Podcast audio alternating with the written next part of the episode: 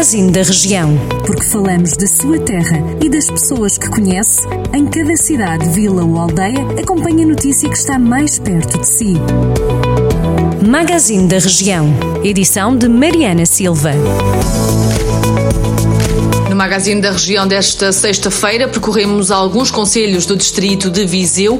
O músico João Pedro Lourenço, natural de Sinfãs, venceu a categoria superior da quarta edição do Concurso Nacional de Interpretação Contemporânea.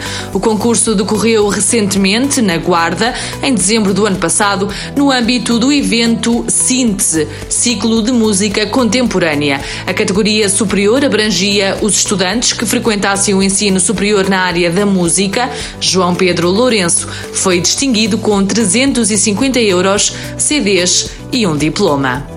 A Câmara de Lamego vai organizar na próxima semana a iniciativa Semana da Leitura.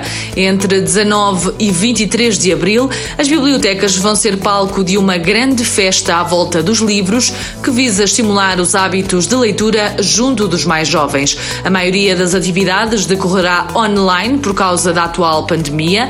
O poeta Fausto Guedes Teixeira, natural de Lamego, vai ser lembrado nesta iniciativa. A Semana da Leitura incluirá atividades dedicadas a escritores, contadores de histórias, alunos, professores, pais e encarregados de educação, workshops criativos, dramatizações, conferências e música.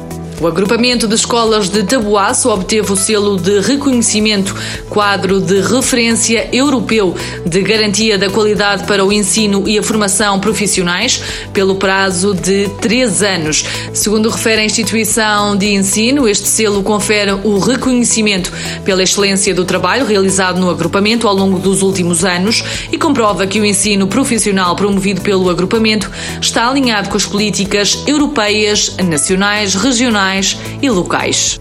Os lojistas e produtores do mercado municipal de Viseu vão ficar durante alguns anos provisoriamente instalados numa estrutura que será criada num parque de estacionamento.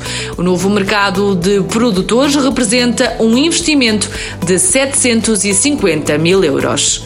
Estas e outras notícias estão em jornaldocentro.pt. Jornal do Centro, a rádio que liga a região.